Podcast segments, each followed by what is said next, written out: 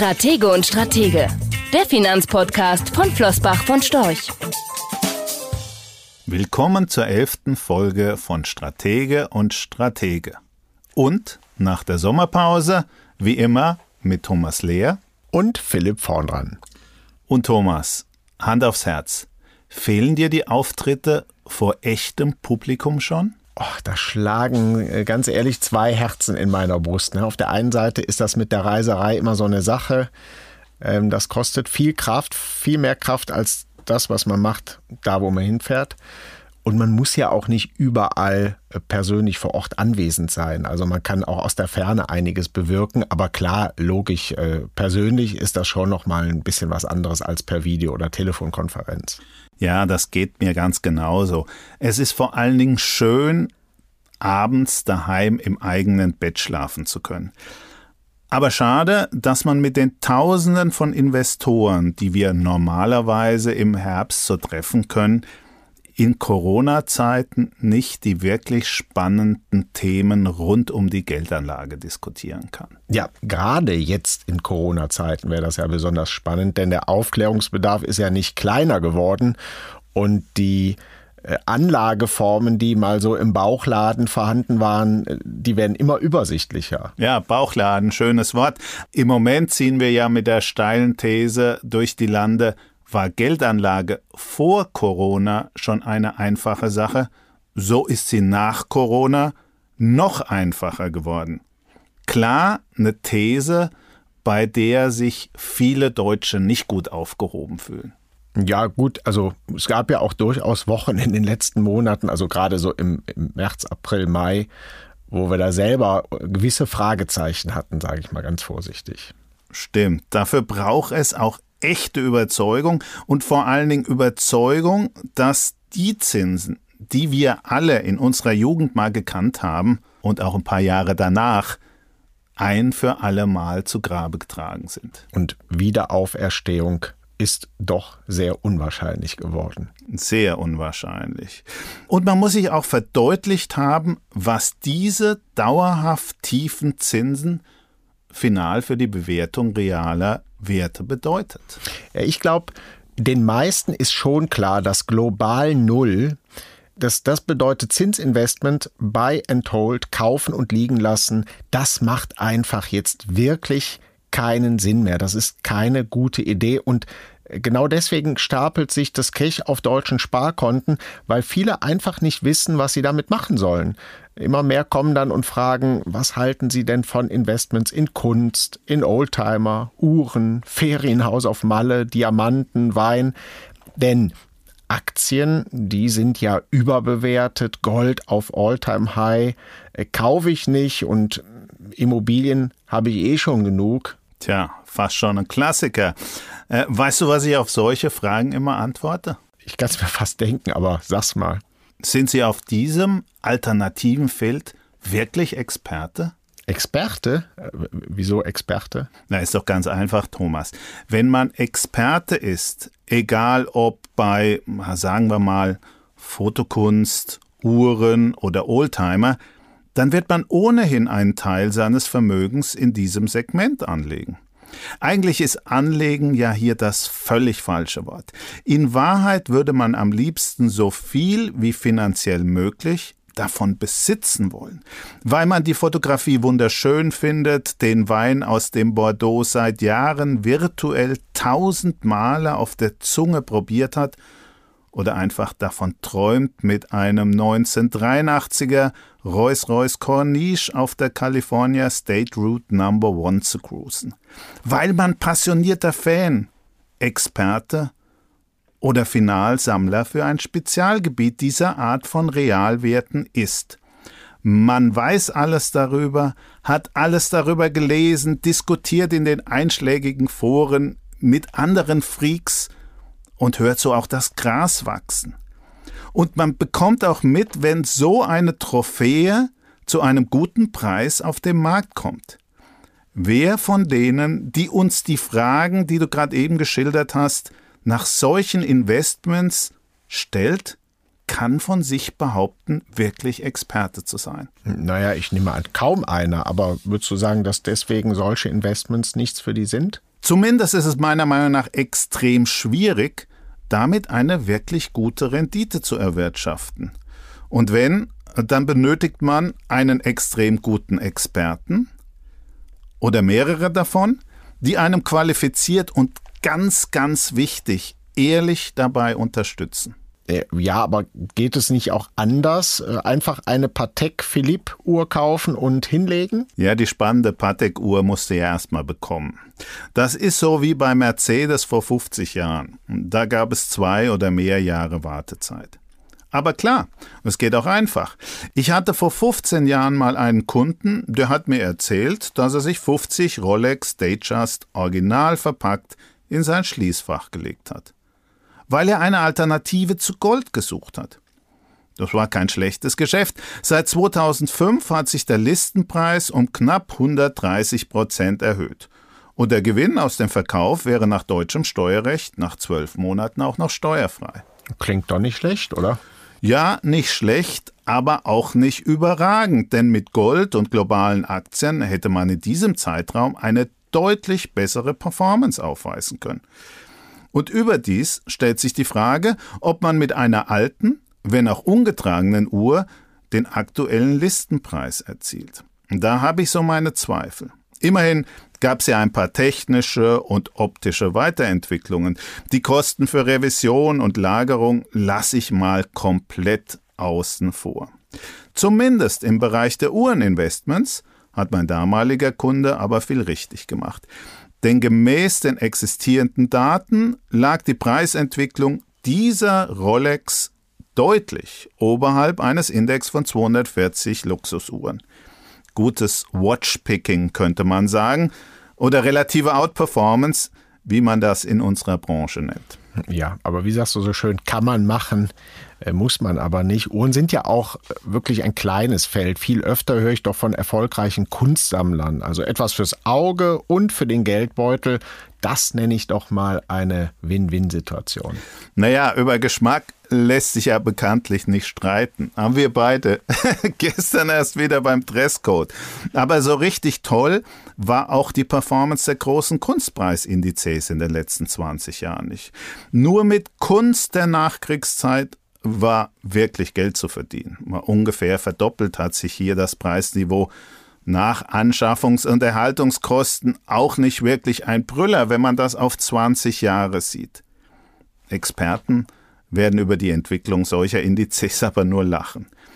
Denn sie wurden von den Kunstwerken der Gurskis, der Richters, der Warhols schon viel früher als der breite Markt in den Bann gezogen und hatten sie für kleines Geld, also alles relativ, einfach gekauft, weil sie das Kunstwerk an der Wand haben wollten. Nicht wegen des Geldes, sondern wegen der Liebe zu exakt diesem Kunstwerk. Ja, also ist ja auch nachvollziehbar. Ne? Macht viel mehr Freude, wenn man weiß, dass da ein Kunstwerk äh, zugänglich ist für die Liebhaber und nicht nur irgendwo in einem Tresorraum vor sich hindöst. Welche Kunst sammelst du denn eigentlich? Alte BVB-Trikots? Hahaha. Besser als von deinen Bayern. Nee, ich sammle äh, lieber. Und du? Rizzi und Fazino und Bilder von der Landenhammer. Um Gottes Willen werden die Experten jetzt wahrscheinlich sagen, zumindest bei den ersten beiden. Aber keine Angst, Thomas, die Bilder hängen nur an meinen Wänden und da hängen sie nur, weil sie mir gefallen und nicht zu Geldanlagezwecken. Alte Märklin-Eisenbahnen und Silbermünzen haben sich bei mir auch angesammelt und stauben regelmäßig ein. Ich glaube, wir zwei haben viel mehr Spaß an guten Unternehmen oder den alten Meistern des Investierens. Aber zurück zur bildenden Kunst. In den 1990er Jahren hatte ich in der Schweiz mal einen Kollegen, der war wirklich so ein absoluter Kunstfreak, wie man ihn sich nur malen würde. Ein wandelndes Lexikon zu Werken moderner Künstler. Bei ihm war ich einmal nach Hause eingeladen, da standen die Giacometti-Statuen auf dem Wohnzimmertisch und Chat-Installationen im Wohnzimmer herum einfach so. Ich will gar nicht wissen, was die Sachen heute für einen Wert haben. Was ein Glück, dass sich die Kinder damals gut benommen haben. Unsere Haftpflicht hätte sicher einige Fragen gestellt, wenn da etwas passiert wäre. Für meinen Kollegen waren die Kunstwerke aber nicht Geldanlage, sondern wunderbare Bereicherungen seiner Wohnung. Ich Banause wusste das damals überhaupt nicht richtig zu schätzen, als er sie mir vorstellte, natürlich mit tiefstem Stolz und voller Begeisterung. Angefangen hatte die Leidenschaft für moderne Kunst bei ihm im Übrigen damit, dass er Architekturskizzen von Herzog und Demuron aufgekauft hatte. Herzog und wie? Demuron.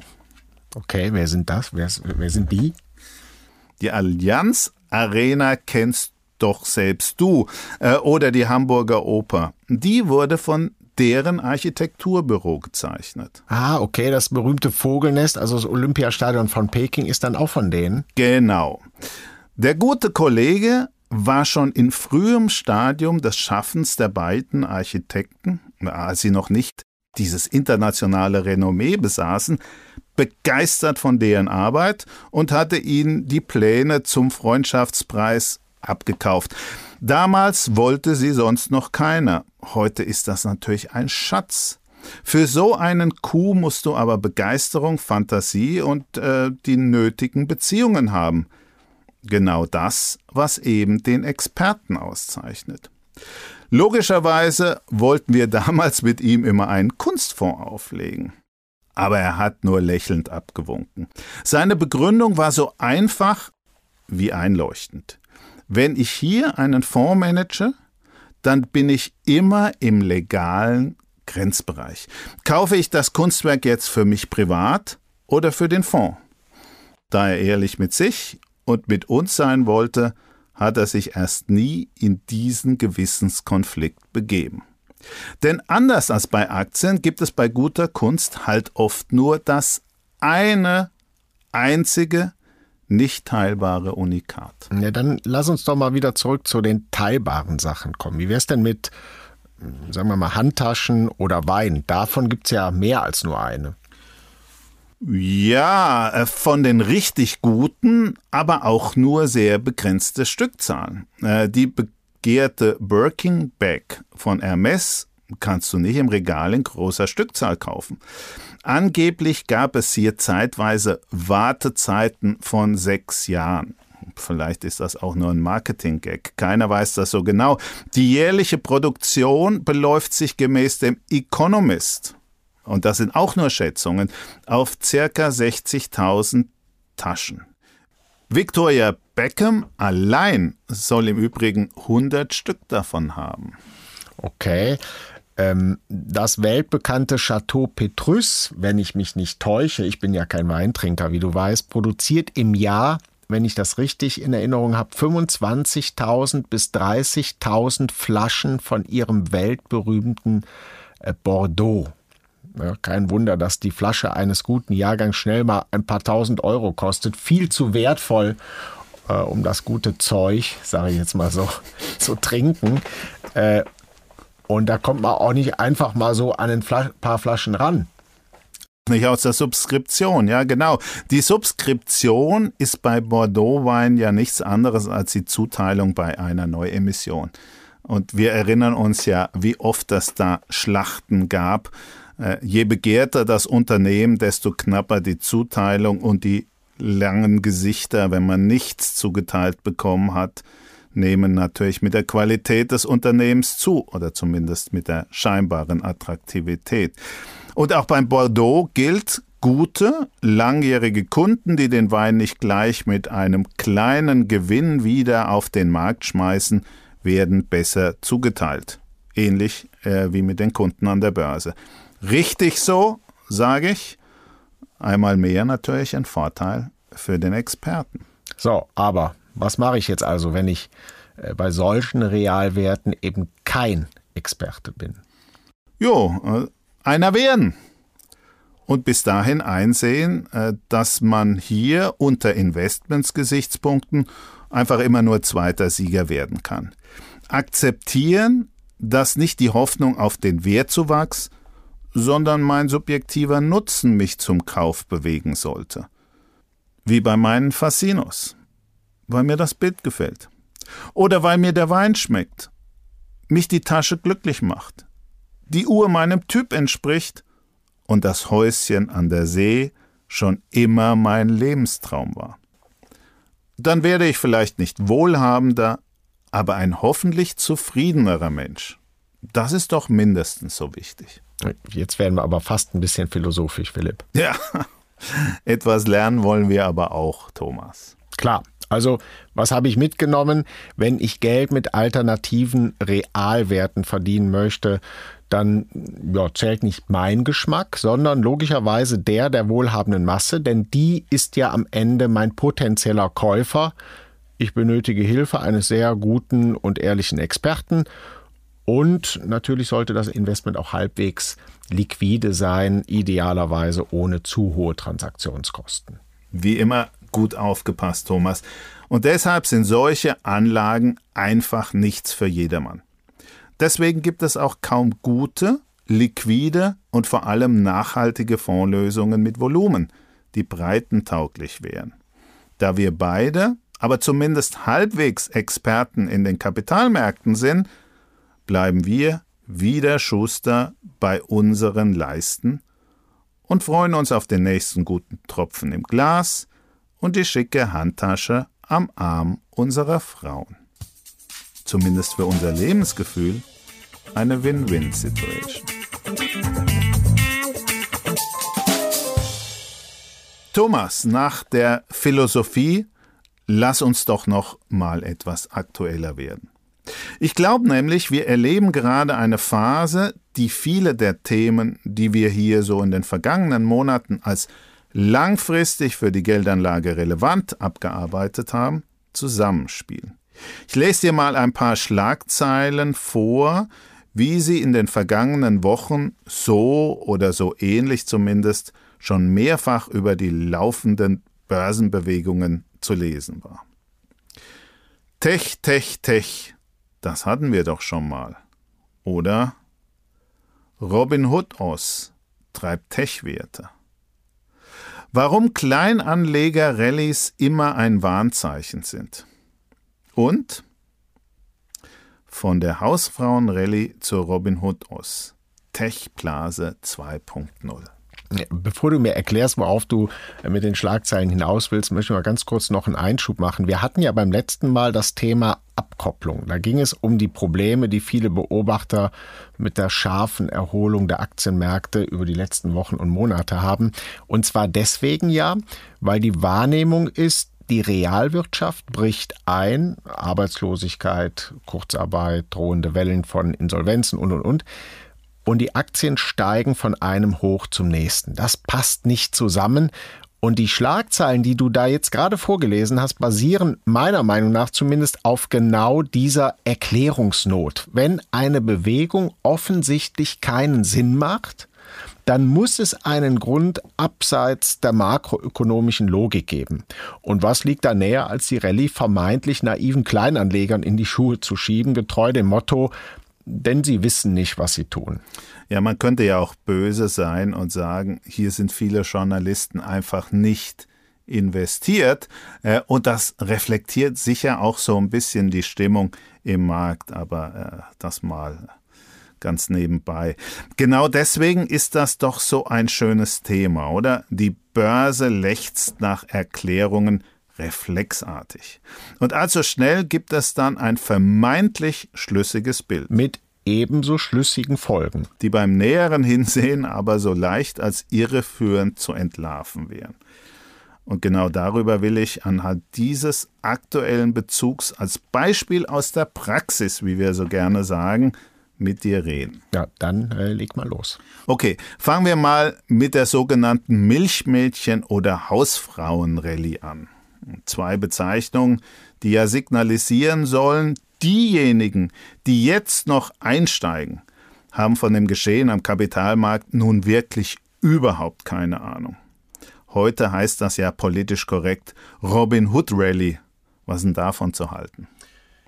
Da müssen wir jetzt wahrscheinlich mindestens mal einem Drittel unserer Hörerinnen und Hörer erstmal erklären, was denn eigentlich eine Robin Hood Rallye oder Robin Hood Hoss äh, ist, die ja tatsächlich in den letzten Wochen immer öfter äh, beschrieben wird.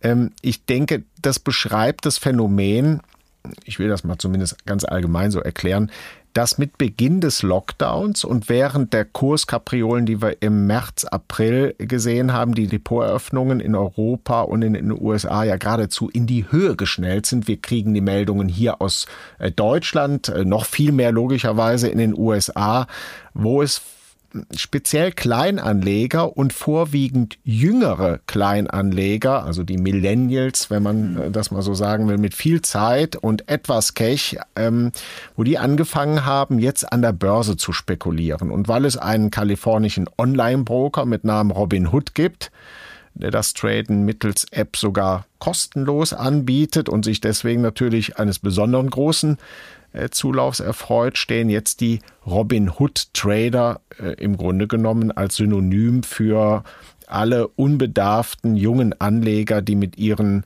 ich sag das mal so, naiven Wetten die Kurse offensichtlich nach oben jubeln. Das hätte der Bünde nicht besser erklären können. Ja, äh, doch hätte er, reicht aber so auch aus. Ähm, aber nochmal zurück zur Robin Hood Hoss.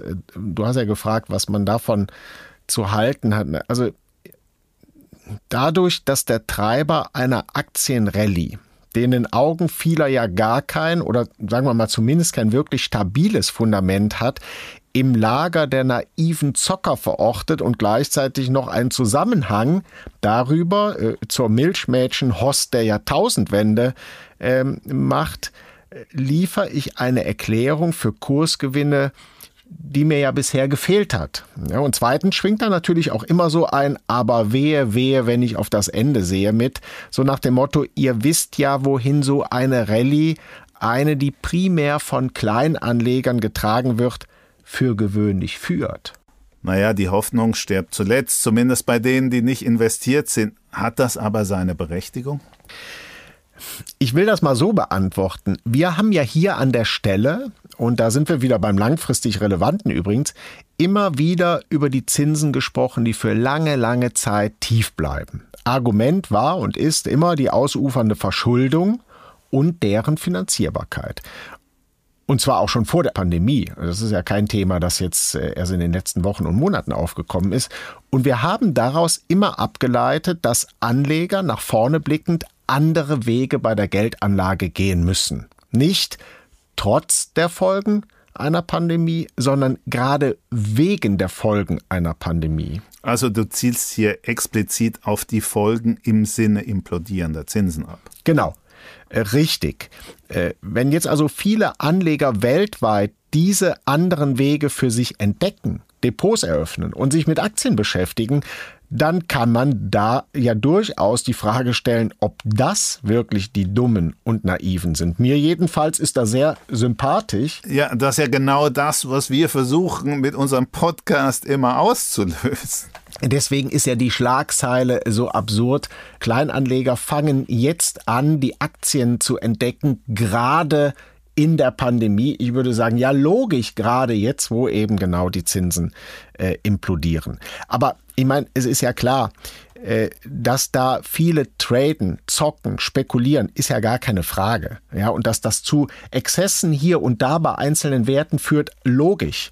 Ja, aber auch wir, also ich zumindest, wir haben ja auch nicht als geduldige Langfristinvestoren angefangen. Man experimentiert eben, man hat kleine Erfolge, macht, macht man noch Fehler, man lernt. Äh, und das finde ich unter dem Strich doch wahnsinnig positiv. Absolut.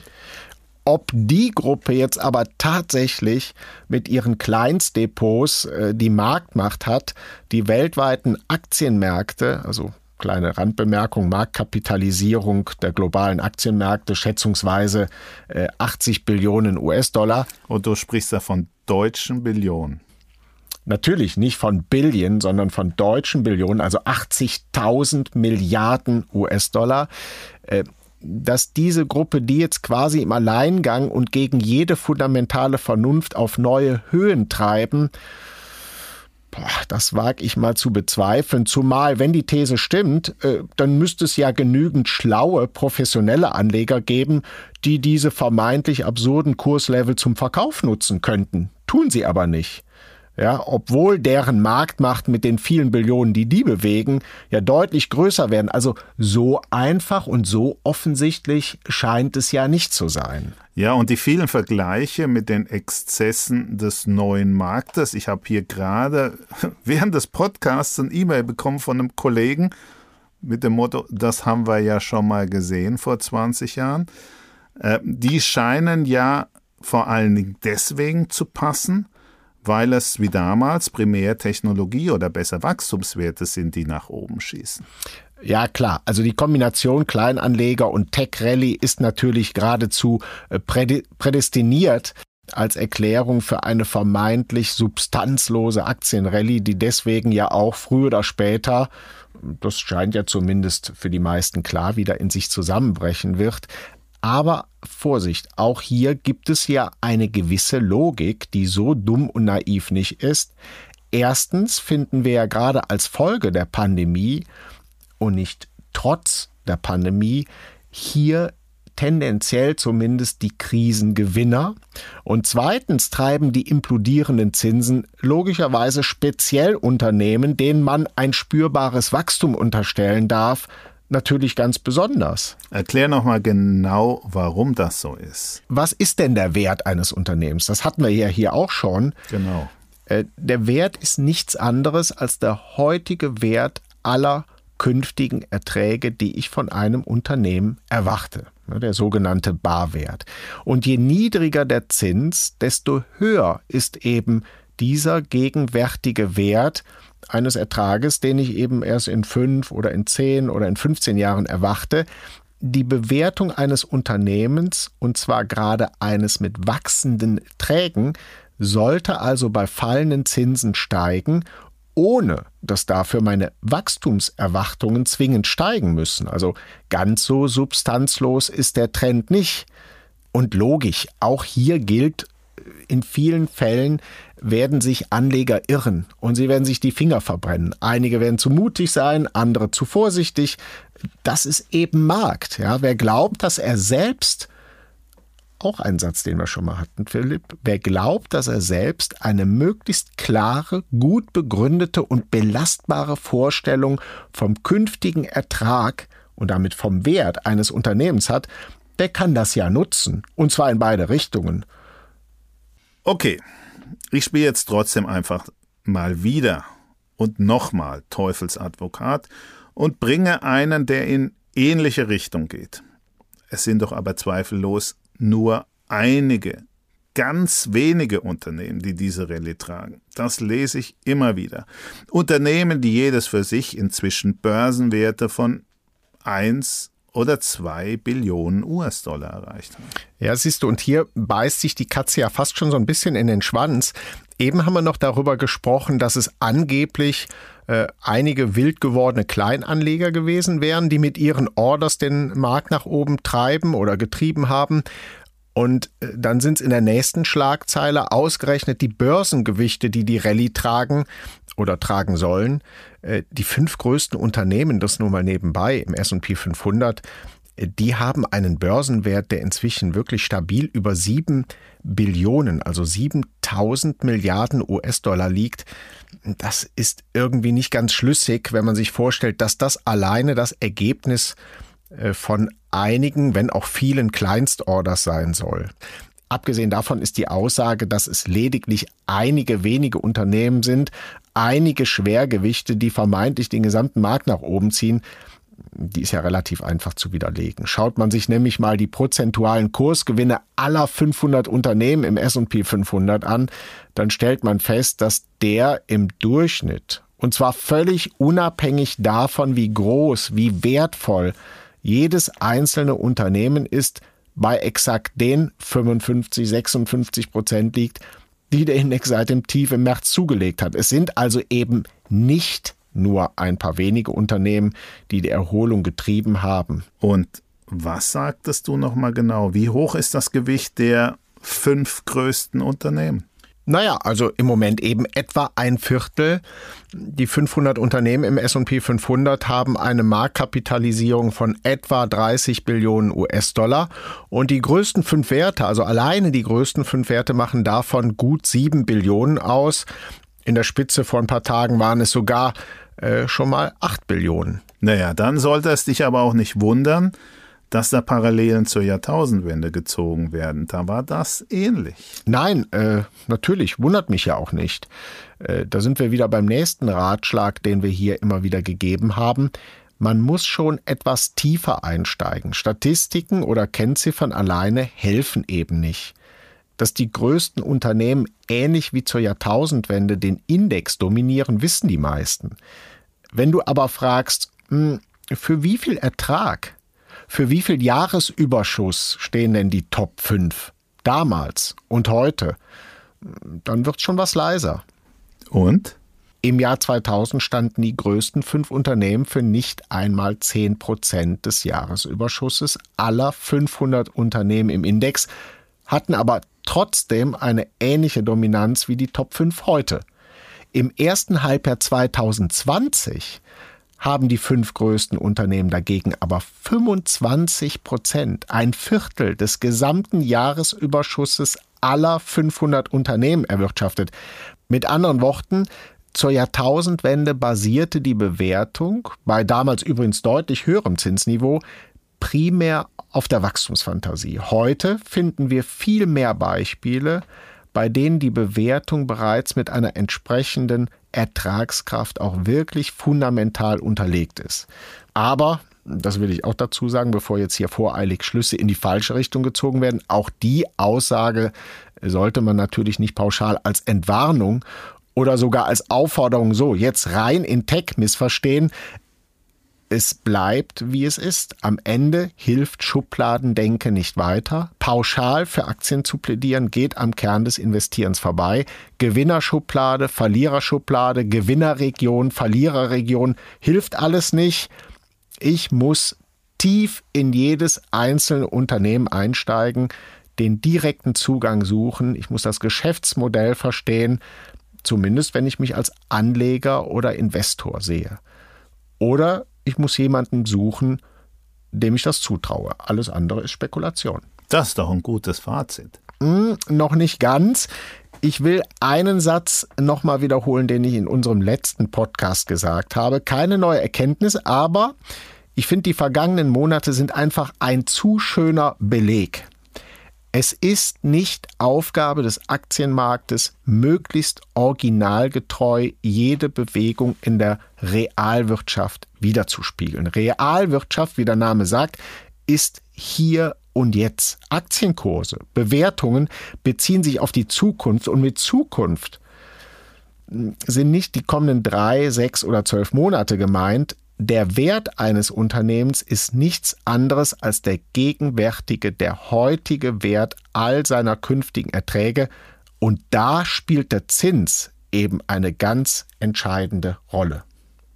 Das hätte Bünni auch nicht besser erklären können. Das stimmt. Damit sind wir am Ende der elften Folge unseres Podcasts. Wenn Ihnen der Podcast gefallen hat, empfehlen Sie uns ruhig weiter und abonnieren Sie unseren Kanal.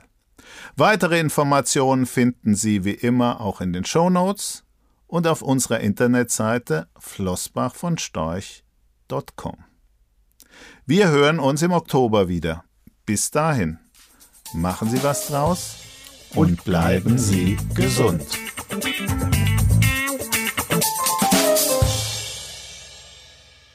Rechtlicher Hinweis diese Publikation dient unter anderem als Werbemitteilung. Sie richtet sich ausschließlich an deutschsprachige Anleger mit Wohnsitz bzw. Sitz in Deutschland, Österreich, Luxemburg und in der Schweiz. Die in dieser Veröffentlichung enthaltenen Informationen und zum Ausdruck gebrachten Meinungen geben die Einschätzungen von Flossbach von Storch zum Zeitpunkt der Veröffentlichung wieder und können sich jederzeit ohne vorherige Ankündigung ändern Angaben zu in die Zukunft gerichteten Aussagen spiegeln die Zukunftserwartung von Flossbach von Storch wider, können aber erheblich von den tatsächlichen Entwicklungen und Ergebnissen abweichen. Für die Richtigkeit und Vollständigkeit kann keine Gewähr übernommen werden.